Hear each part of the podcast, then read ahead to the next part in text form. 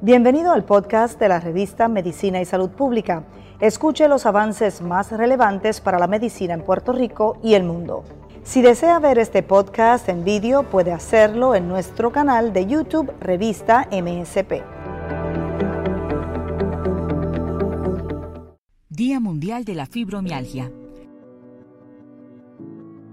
La fibromialgia es un trastorno caracterizado por dolor musculoesquelético generalizado, acompañado por fatiga y problemas de sueño, memoria y estado de ánimo.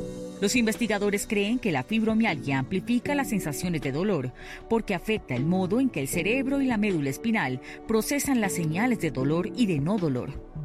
Los síntomas a menudo comienzan después de un evento, como un traumatismo físico, cirugía, infección o estrés psicológico significativo.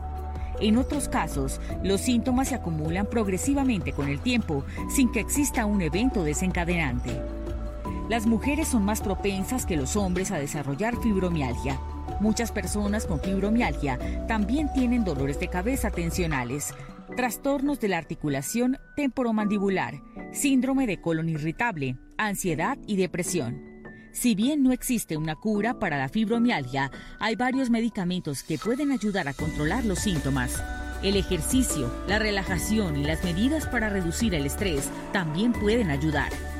La fibromialgia a menudo coexiste con otras afecciones como las siguientes.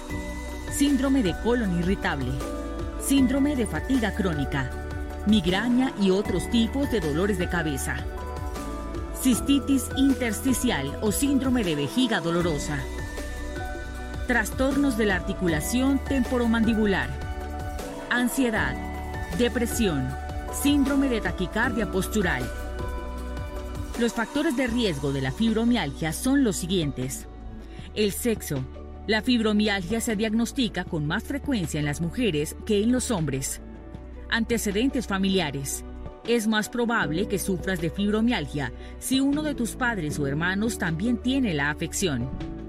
Otros trastornos. Si tienes osteoartritis, artritis reumatoide o lupus, es más probable que tengas fibromialgia.